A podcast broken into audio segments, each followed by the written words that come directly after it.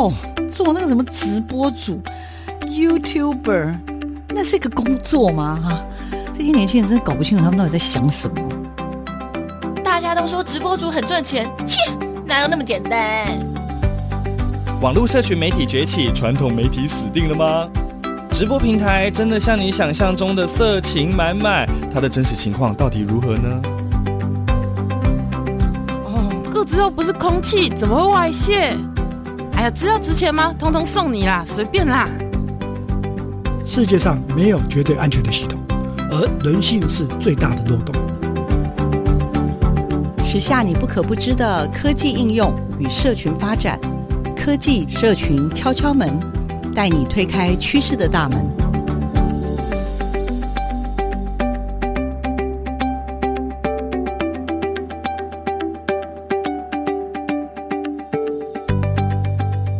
迎收听每个礼拜六的上午科技社群敲敲门，我是主持人小黄老师。各位空中的听众朋友，大家早安！很开心，我们又在周六的上午呢，为大家呢带来一些关于科技、关于社群的一些发展的趋势。那当然，当然很重要的是，小黄老师很希望啦，我们透过这个节目呢，我们也有机会去更认识哦，在这个科技跟社群上面有很多新的发展。或者是在教育的场域里面呢，有一些师长们如何去回应科技跟社群的一些发展。那这礼拜呢，为大家邀请到的呢是小王老师，在这个呃暑假期间呢，我有机会去参与这个呃我们的媒体素养的研习活动，在那个活动当中呢，就碰到了好几个很酷、很酷、很酷的老师了。好，陆陆续续也就会想要介绍给大家。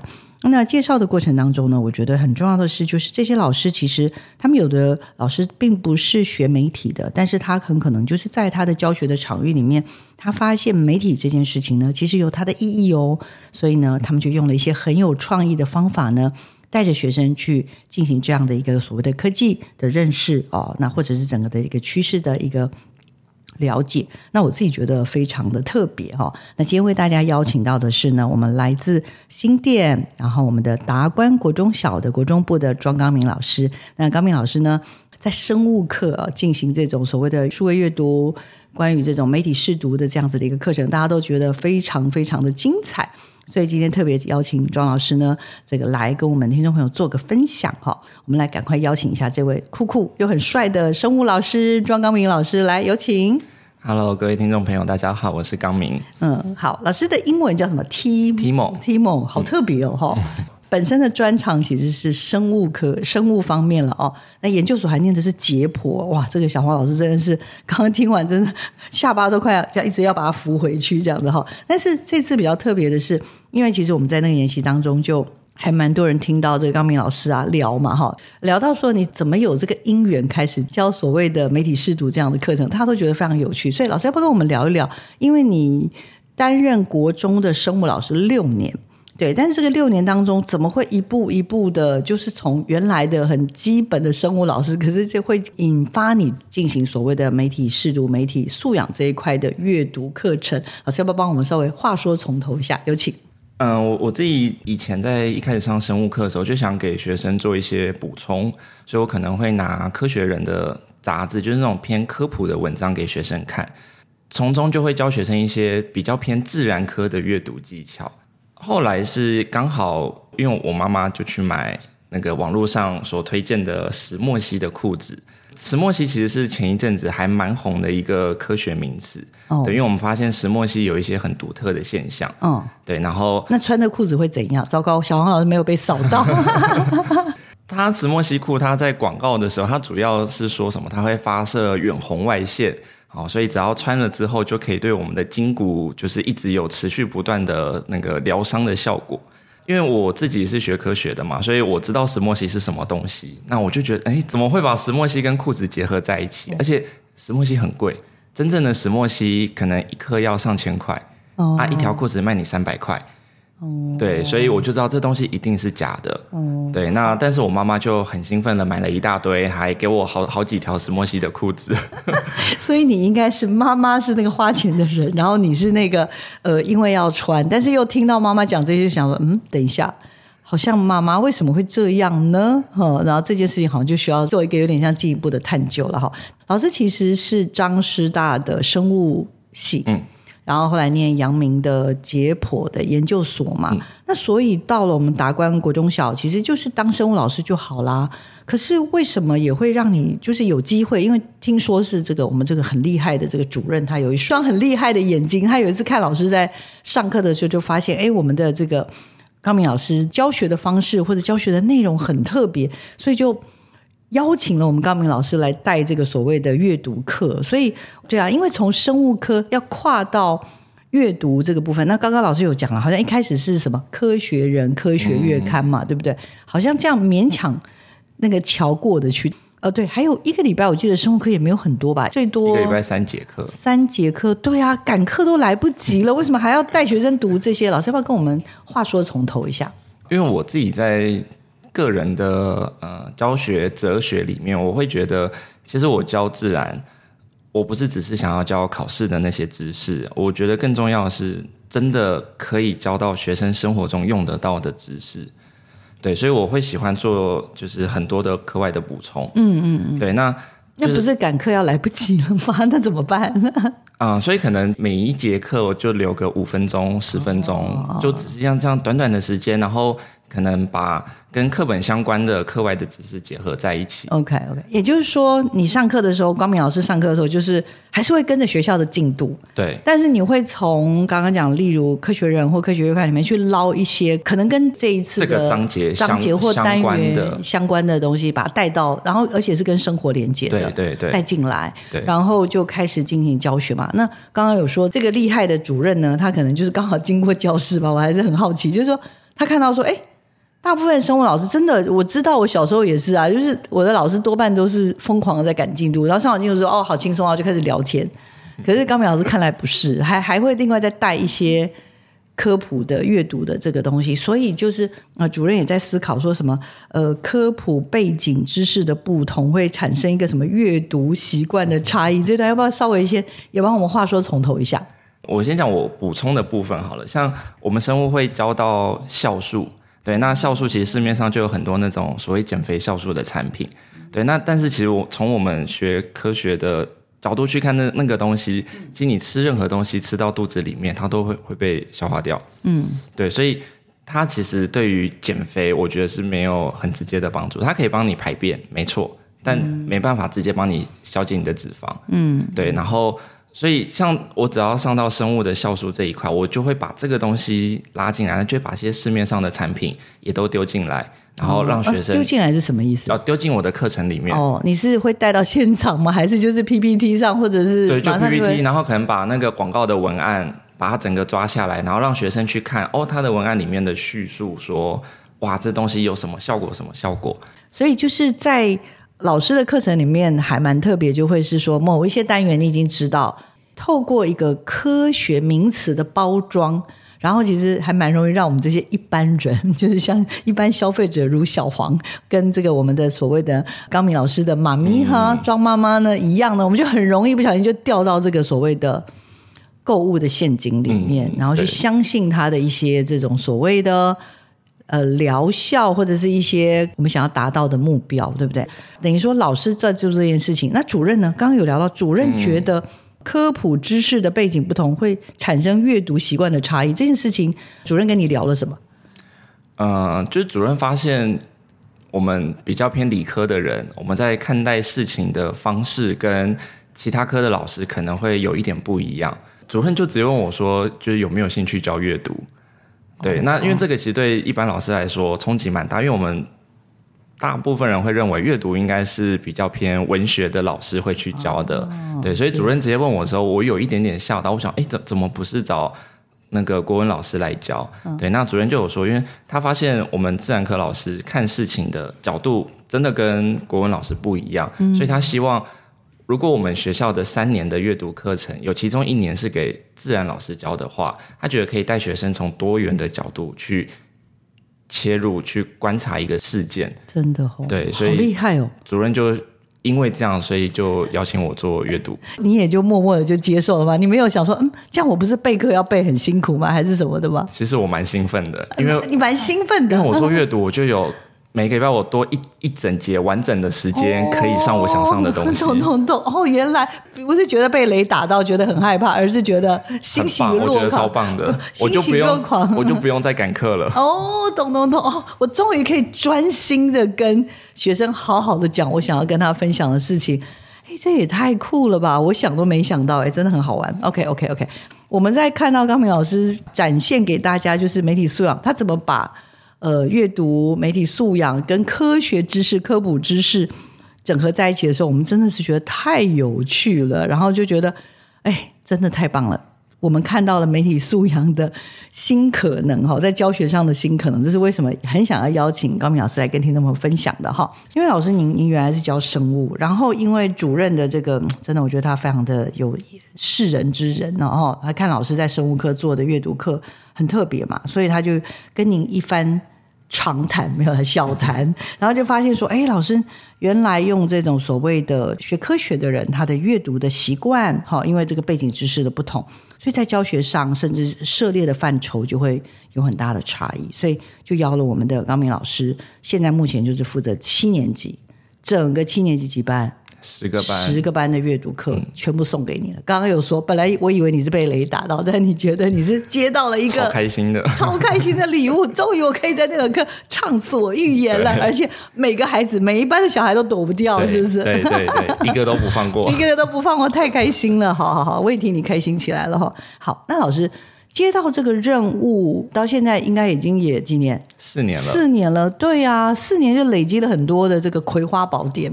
OK，那我们这一次其实是在这个国教院的媒体素养的这个部分的研习的时候，大家就被你的葵花宝典里面才。打出个一两式，大家全场就已经昏倒了。这样子，老师要不要帮我们介绍一下其中一两个？我觉得还蛮酷的。这应该也是慢慢研发出来的，对不对？你马上要介绍跟好像跟苹果有关系，吃苹果有关系的，这个是什么时候开始研发的？这一套？这一套应该是三年前。三年前，对，OK。啊、呃，因为以前在教阅读的时候，当时就会想说我我要教学生如何去判断网络上的资讯是对的还是错的，但。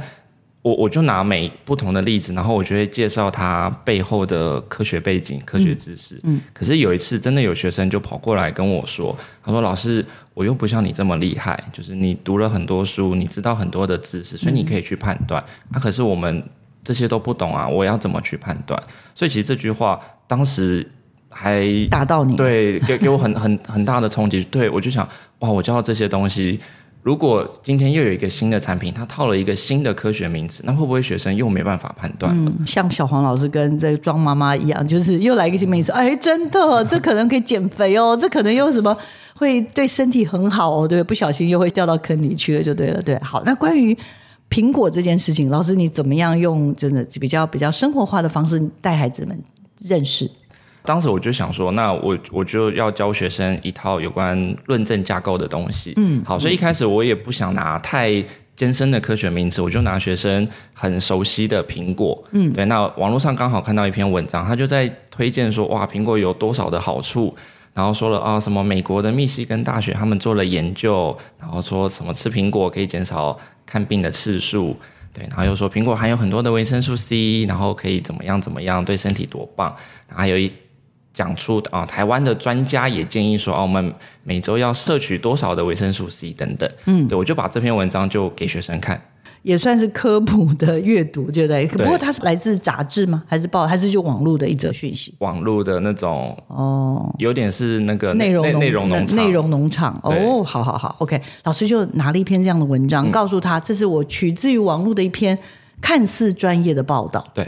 再来，我就带着他们一步一步的去分析。我就先让他们把文章里面有哪些写到苹果的好处，把它具体的列出来。嗯，所以就列了三点嘛。第一个就是美国大学的研究，嗯，然后第二个就是哦，苹果含有维他维生素 C，第三个就是专家建议。我就开始带着学生去查这三点到底是真的还是假的。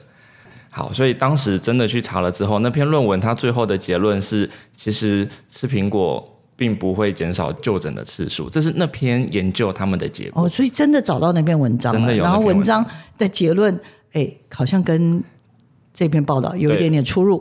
呃，完全相反。哎，好好好好，这是第一个。再来，好，然后再来第二个是维生素 C，然后说哦，苹果富含维生素 C，我就真的让学生去查，好，那学生就说哦，苹果的维生素 C 哈有四点六毫克，对，那我就请他们再去查其他的水果，连西瓜的维生素 C 都比苹果多，诶，对，所以学生就发现说，其实苹果的维生素 C 在所有水果里面算是超级超级少的。糟糕，这这一点连小黄老师都不知道，要丢人的。大家一起学习好，两点都已经被打破了，好不好？再来第三呢？第三点就是他有列出啊、呃，台湾某个专家，我就真的请学生去查这个专家到底是谁。嗯，结果后来发现这个专家他是在做进口贸易的，而且他们公司就在做水果的进口贸易。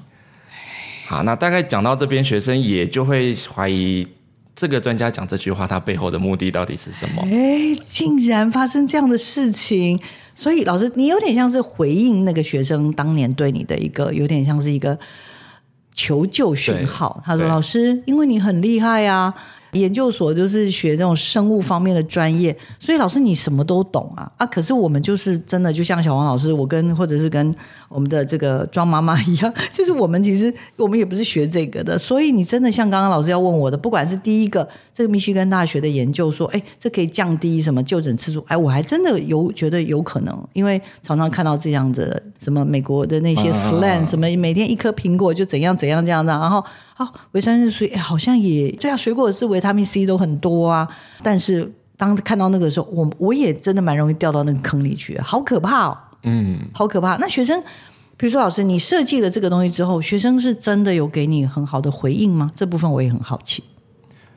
学生的回应，我我觉得学生没办法在短时间内直接运用这一套方法，但有看得出来，其实应该是有打到学生的心里面去。哦，对，因为有时候就经过学生在聊天，然后可能 A 同学就说：“哦，我在昨天在网络上看到了什么什么什么，好酷哦。”B 同学就说：“是哦，证据是什么？”哦，然后 A 同学就突然就傻住了，他说：“哎，那。”会不会其实这个东西是假的？哇 Wow，对，所以其实我我只是希望可以培养学生怀疑的态度啦。根本老师其实他进入到一个所谓的呃这样子，透过一些科普的这个内容啦，其实带着学生去，我觉得应该他们经历这个过程，因为刚刚老师有聊到嘛，就学生甚至在不见得马上回馈说哦，老师我学到什么东西，但是他们可能在日常的。生活的互动当中就已经用到了老师教他们的，例如证据是什么了？你确定这个东西是是真的吗？所以老师你，你你觉得经历这个过程，最后最后会带着孩子走到什么样的一个状态、一个样态，好不好？其实我上完这样的课程啊，其实又有另外一个小朋友，他也是跑来跟我说，他说：“老师，可是我们一般人去网络上看东西，我哪有时间一个一个这样去查？”又小小的震撼到我，所以其实我我做到今年为止，我的课程目标我已经很明确的定下来，我是要培养学生，让他们对于网络上的资讯有一定的怀疑跟警惕，怀疑、警惕、思辨的能力，对，可不可以这样说？哈，针对。我们作为一个独立的个体，我们每天所面临到的网络当然是最重要，嗯、但是我们有时候可能看电视啦，或者是口语传播，嗯，我们都有可能随时随时都会接受到各式各样的资讯，所以这个时候，如果我们拥有一些刚刚讲的一些觉察，或者是一些随时互相提醒的话，所以期待的老师是期待说他们从此以后怎么样，不轻易相信吗？还是怎么样？你希望对于网络上的资讯都保有一定的怀疑？哦，对，都保有一定的怀疑。我觉得可以帮助他们不要这么容易的就相信一件事情，然后、嗯、就掉到别人的陷阱里面去。OK，对，老师觉得这件事情重要吗？嗯，我个人觉得非常重要，因为我们其实常常莫名其妙就跟风啊，人家要做什么事我们就跟一窝蜂，嗯、不管是以前什么抢卫生纸啊、抢蛋啊，哎，各位不要小看了哈，我们你谁敢说自己没去抢啊？连小黄老师那时候都想说。我真的不需要抢，可是每个人都在抢的时候，我想说，哎，家人就说，可是妈妈，我们真的家里没有蛋。我说好了好了，我想办法去变一点蛋出来给你们呢。但是我还是会觉得说，是真的吗？这件事情是不是还是可以稍微稍微让自己能够清明一点？可这件事情特别的难。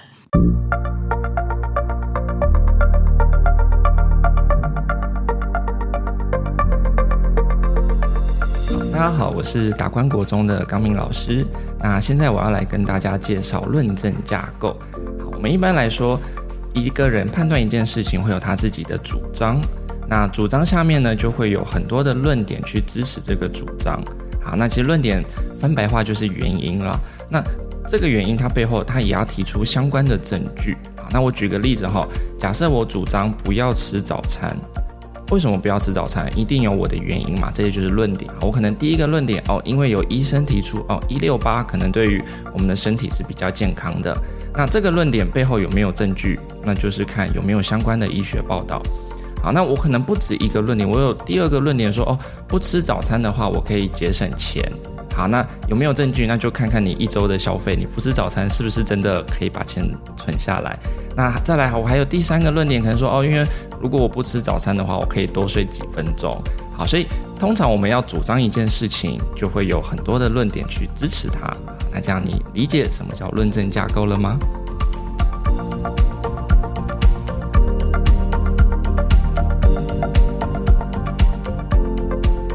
老师论证架构，它是用的是一个非常浅显易懂的方式哦。老师这边所提出的这个论证架构的概念是，反而要提醒大家要思考所谓的主张、还有论点、还有证据这件事情以及解释哈。那主张可能是从你支不支持。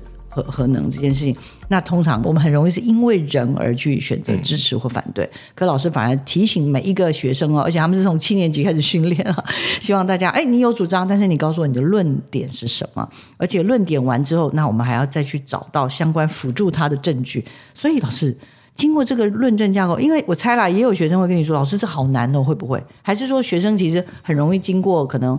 几个礼拜或者一学期、两学期的训练之后，你觉得他们的论证的训练有长足的进步吗？我有点好奇。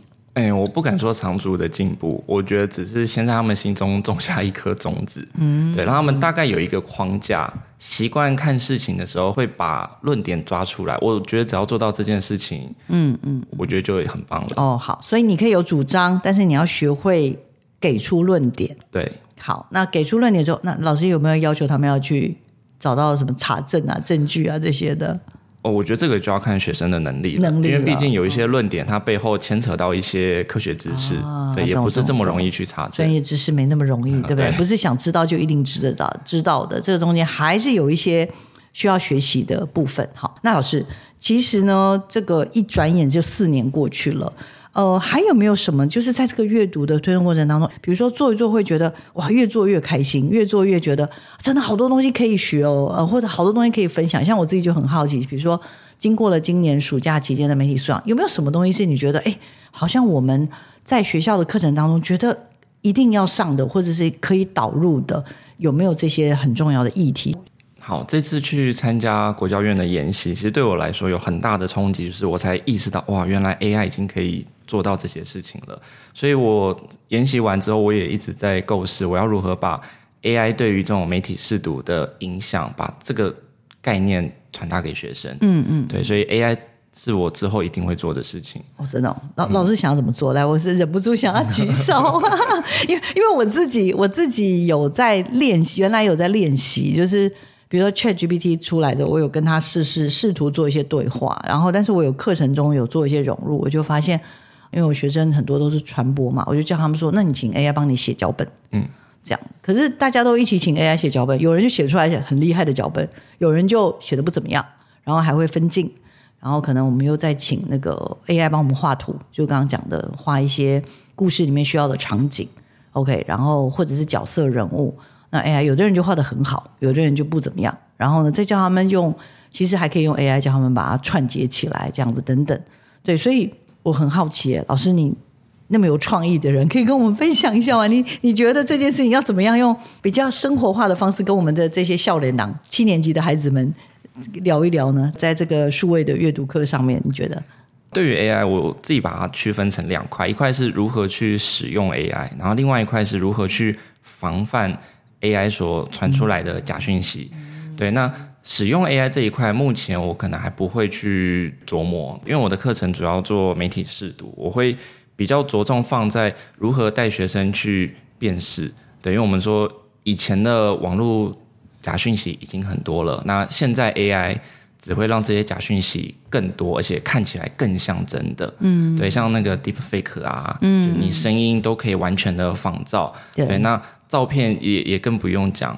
对，所以这种讯息，我相信未来一定会更多充斥在我们的网络世界中。所以是例如，比如说那个课程里面，我记得好像是那个胡胡元辉老师，嗯，他好像在前面的课堂当中，就好像会一直放照片，说你觉得这是真的？这两张哪一张是真的假的？那张，然后大家举手，然后大家站起来，这样是那个吗？那个给老师很大的触动。对对对，是那那个场次吗？对，对那一个场次。哦，好好好，所以那个场次让老师觉得哇，那这些东西如果连我都会，你看我们那天到最后，老师你是最后站着的那个吗？没有没有，我很早就被刷掉了。我也是，我那时候想说，我应该可以吧？但发现嗯不行，第三轮还第四轮的时候我就已经不行了，嗯、对不对？所以那个也让老师有一种触动，说，哎，如果连我们这样子相对来说。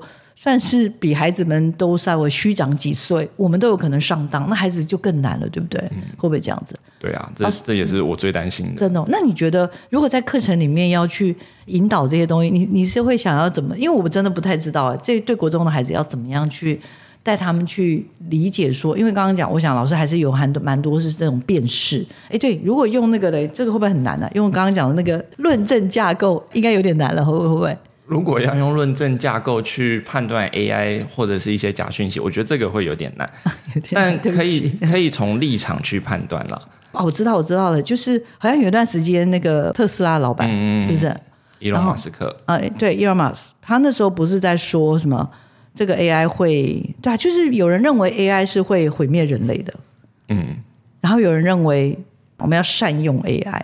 对，所以光这件事情好像这个好像勉强可以使用这个论证架构，可以吗？可以，可以，可以，可以。可以。如果要做的话，就是我认为 AI 会帮助我们，嗯，那我就是要有一些论点。对。然后，例如，比如说，呃，有些工作重复性的工作很多，但是 AI 可以帮我们，嗯啊，还是说这个论点是通常我是要找一篇文章啊？我知道了，老师，我们应该是让他们去网络上数位阅读嘛，是找一篇文章。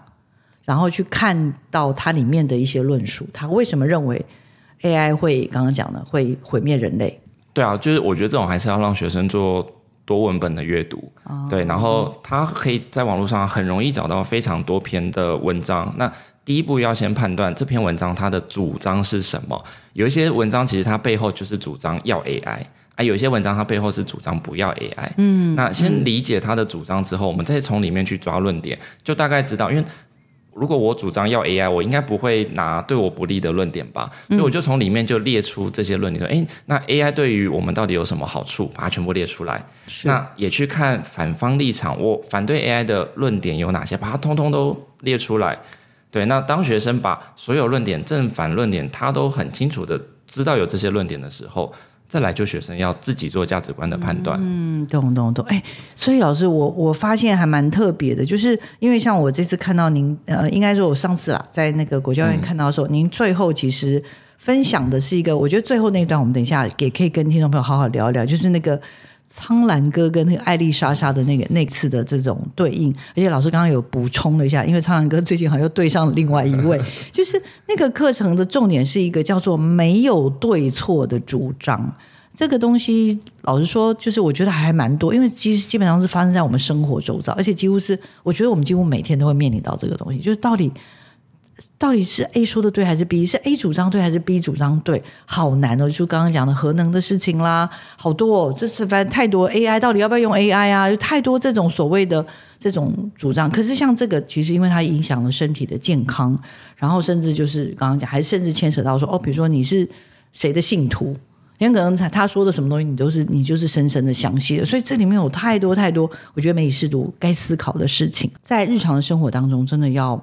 我们现在应该做讯息过载，所以呢，很多事情呢，就是会有非常非常多的人表达他们的意见，但是呢，我们又非常非常容易呢，因为像刚刚所分享，就是，因为我们可能觉得某些人他拥有比较高的权威性，可能呢可信度就高一点，那或者是说，因为基本上基本上这个人我不喜欢，所以他讲的话，我们很可能就是已经有一些先入为主的一些看法。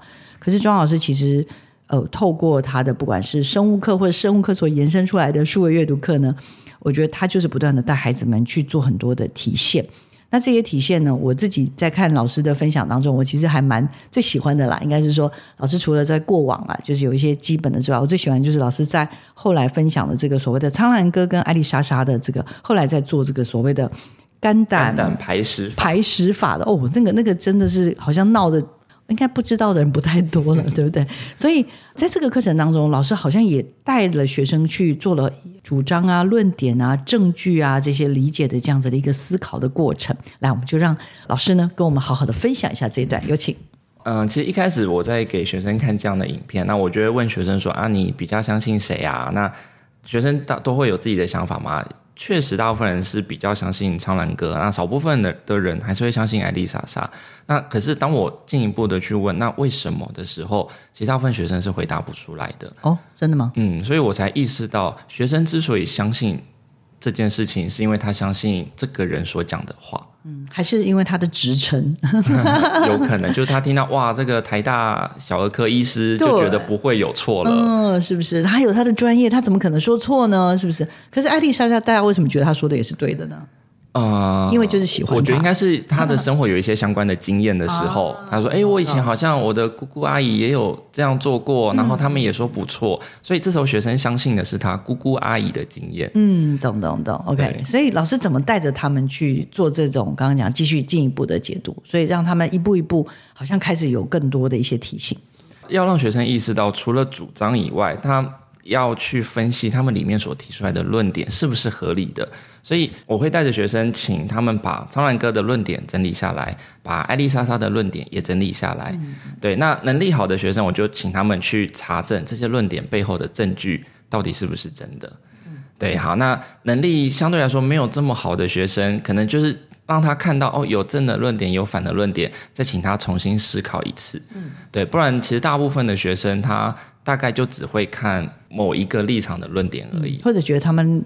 最近闹得很凶，但是也不去深究到底他们在闹什么，对，是不是？老师，那从你一个教科学的老师好了，老师你怎么应该是说，像刚刚讲的，也也就是说，比如说我们一般人好了，我们面对这种所谓的似是而非的这件事情，我们可以怎么去思考问题啊？好，我就拿那个有关我们双语跟本土语最近的呃教育改革，我拿这个来当做例子好了。好。其实我觉得这个世界上啊，很多东西是没有标准答案的。对，那到底我们要推双语，还是要推本土语，还是两个都推？我觉得这个其实也没有人可以真的知道说未来我们的二三十年台湾会变成怎么样。嗯，对，所以其实这一阵子也是大家在网络上就就可以看到很多的争论啦。有人就说哦，双语很重要，因为什么？台湾是科技。我们是靠科科技业，对，那科技业就需要这些双语的能力，是对。那有另外另外一派的人，他可能比较站在文化保存，他说啊，可是本土语这么重要，它是我们文化，我们的那个整个族群的命脉，嗯，对，我们怎么可以让这些东西消失？对，那这种东西就真的没有标准答案，时间就这么多，你要如何在一周的课表里面塞进？这些课堂，那一定就会有所谓的取舍嘛？对、嗯，然后哪个重哪个轻，那大家就会有自己的立场。那这个如果我们一般人老师，你你会教我们怎么去思考这个问题？其实包含我以前我在思考的时候，我都只会单方面的去思考。假设我觉得我自己一开始我的立场就哦，我觉得双语比较重要，所以我在网络上我就会去查很多哦说双语很重要的文章，来不断的鼓舞我自己。然后增强我自己的这个理念，说哦，对，你看，好多人都说双语很重要。对，那我觉得我会希望，除了我自己，我也希望我的学生可以养成这样的习惯。我们看一件事情的时候，正反的立场都要去看它。嗯，对，哪怕我很明确知道我我反对他，但我也希望学生可以讲出你是为什么反对他，不是只是为了反对而反对而已。我都想要举手，老师，你知道为什么吗？因为。我发现台湾其实最困难的地方就是这个，叫做对话。对，就是因为我们本身刚刚讲的每一件事情，刚刚包含刚刚讲的这种什么自然疗法，像我身边也有很多家人就是认为说自然疗法就是没有用，或者自然疗法就最好了，因为他们觉得西医什么等等这些有有有不是那么好的方式，觉得自然疗法非常好，或者像刚刚讲的语言那么重要，所以我们。一定要推双语啊，不然我们怎么有办法就是跟跟世界做做朋友，是跟世界做生意？就是在这些论述当中，可是老师刚刚有提醒说，我们要试图去了解或者去接收一些跟我们相反的，人家说忠言逆耳，就是有点逆耳的一些资讯。可是老师，那是一种心态也心境，那很困难的，要怎么做到？我的意思说。你你怎么训练你的学生？你懂我意思吗？因为他们一定会有一些他们已经认定的事情，甚至可能他们来自家长，嗯，来自家庭，来自社区，就是我们就是这样，我们从小到大，我就是被教育要相信这件事情。那怎么去打破这个东西啊？嗯，我觉得就是养成这样的思考的习惯。假设我们看一件事情，我会分成正方、反方，那我就把支持正方的论点都列出来，支持反方的论点都列出来，我就一个一个去看嘛。假设我支持双语，我列了十个论点，但其实可能我只有五个我是支持的。嗯，对。那我假设我是反对本土语的，那我也把对方的论点列出来，可是我可能会发现，哎，其实对方的十个论点里面，其实有三个我是可以接受的。嗯嗯，对，所以。反而我们在判断事情的时候，已经不是像以前做非黑即白的这种判断，有时候它是一个光谱式的。嗯嗯，对。那我虽然反对对方的论点、对方的立场，但我也不是全然的反对。我觉得，当我们有这样的思考习惯的时候，我们看事情就可以看得比较全面，嗯，而不会就是很独断的说啊，我就是支持，或者我我就是反对。好，那我要再。请教老师一下，你有看到学生在经过这种训练之后啊，像刚刚讲，就是也不要全然的就马上说哦，就是关于这件事情啦。譬如说哦，我我就觉得这是不行的，这是不可以的。就是学生也有一些这样子的讨论跟对话嘛，可以分享一下吗？有，就是其实很多学生会很可爱，就是当我们把正反双方的论点都列出来的时候，学生就会跟我说：“老师，正方的这个论点我也。”我也认同反方的这个论点，我也认同，怎么办？我不知道怎么取舍。哦，是是，那你听到的时候很开心吧？我会很开心，觉得终于松动了他对一些事情的一些一些主观的认定跟看法，对不对？对，就是我可以从学生这样的行为，我知道他在思考事情的时候已经变得比较全面了。哦，好，哎，这样今天这样听，好像老师也让我自己放心一点，因为我常常觉得怎么办？一件事情我好像没有办法马上冲出去跟人家说不对，就是 A 对，A 正方就是对，然后。反方就是怎么样？我想说不行，因为每一方都有他相信这个事情的一个一个利基，对不对？所以哦好，所以这个也算是一种进步哈。好，OK，老师，那最后最后，我想要也请你带给所有听众朋友，就是。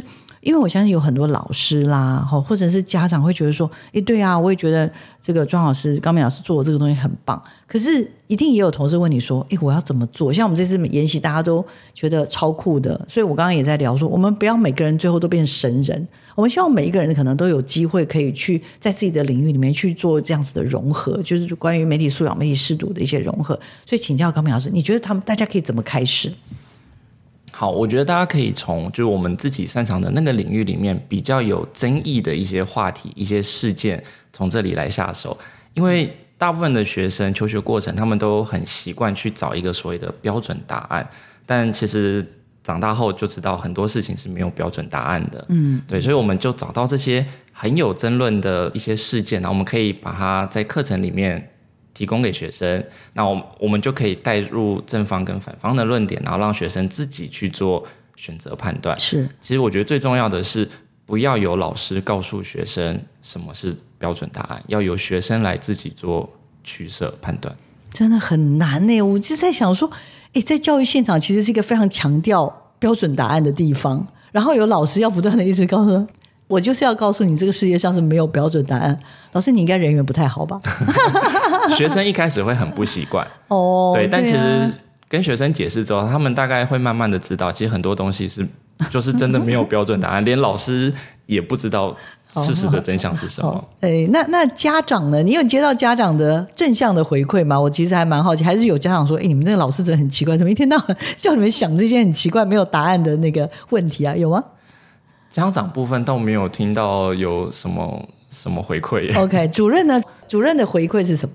他后来看你进行这些课程之后，嗯，主任想把这个课程做得更完整啊。对，就是他觉得这样融入各科老师的不同的多元的观点，他觉得这样很棒。所以现在我们学校的阅读团队，从早期的只有国文，到后来我自然老师加入，我们今年又加了数学、英文。社会老师，哇，等于是就尽量的从各面向对不同的角度哦带学生去看事情，这样是才可以让学生的思考变得全面。哇，好厉害哦！我觉得打关谷中小，我自己这有点不好意思，就有点失敬了。这样有机会要去认识一下，我觉得很棒哎。所以也就是老师跟所有的我们的阅读的团队，其实就是希望让大家让学生可以了解啦，就是很多事情都是没有标准答案的。所以虽然有学科的专业知识，但是还是有很多这种透过两难的这些题目问题去辩证，然后让学生去了解，好像一步一步的。我我们真的也很希望啊，我这也是我觉得我对台湾的期许，就是说我希望我们不要什么东西都是很很很容易最后就是变政治化。那政治化其实。我想大家都懂的意思，就是一定要正或者反，但是事实上没有什么事情是绝对的，嗯、对，所以好多东西都需要被讨论，然后再朝向一个更进步的这条路上去往前走，所以也要学会尊重别人，嗯，是不是这样？我我不认同你，但是我誓死要捍卫你说话的权利的这个概念，对吧？是不是？好，老师许愿好不好？来，最希望你的学生以后都能怎么样，或者你的课程都能怎么样？来，最后一分钟，请我许愿一下。好，我最希望我的课程是真正可以让学生培养可以判断事情的能力。嗯，对，只要能够做到这一点，我觉得我的教学生涯。大概就已经圆满了，功德圆满了。OK OK，哎，高明老师其实他也是成为一个老师有有非常非常呃热血的故事了哈。今天很可惜没机会分享，不过因为老师在上次的媒体素养研习里面就已经分享了刚刚在这个节目当中所所访谈的这些内容，所以真的大家都。呃，怎么讲？心跳三百就给他高分的分数就给他了，大家都贴爱心给他，所以我自己真的觉得很开心，有机会把高明老师在这个透过这样子的一个数位阅读，然后把媒体素养教育的一个推动，真的很不容易。然后也希望吧，刚刚讲他们已经有个团队吧，能够越做越好，然后也让所有的国中，不只是我们打官哦，我觉得让有更多的下一代的孩子呢，都能有机会去。呃，理解这件事情，所有的事情真的都没有标准答案哦。我们要透过聆听，我们也希望能够彼此能够学会尊重，让台湾这个甚至整个的全球啦，我觉得会有一个更好的发展。我们再次感谢高明老师哦，来到我们的节目现场，谢谢，也希望有机会能够再次来跟我们分享哦。哈，谢谢老师，谢谢，谢谢拜拜。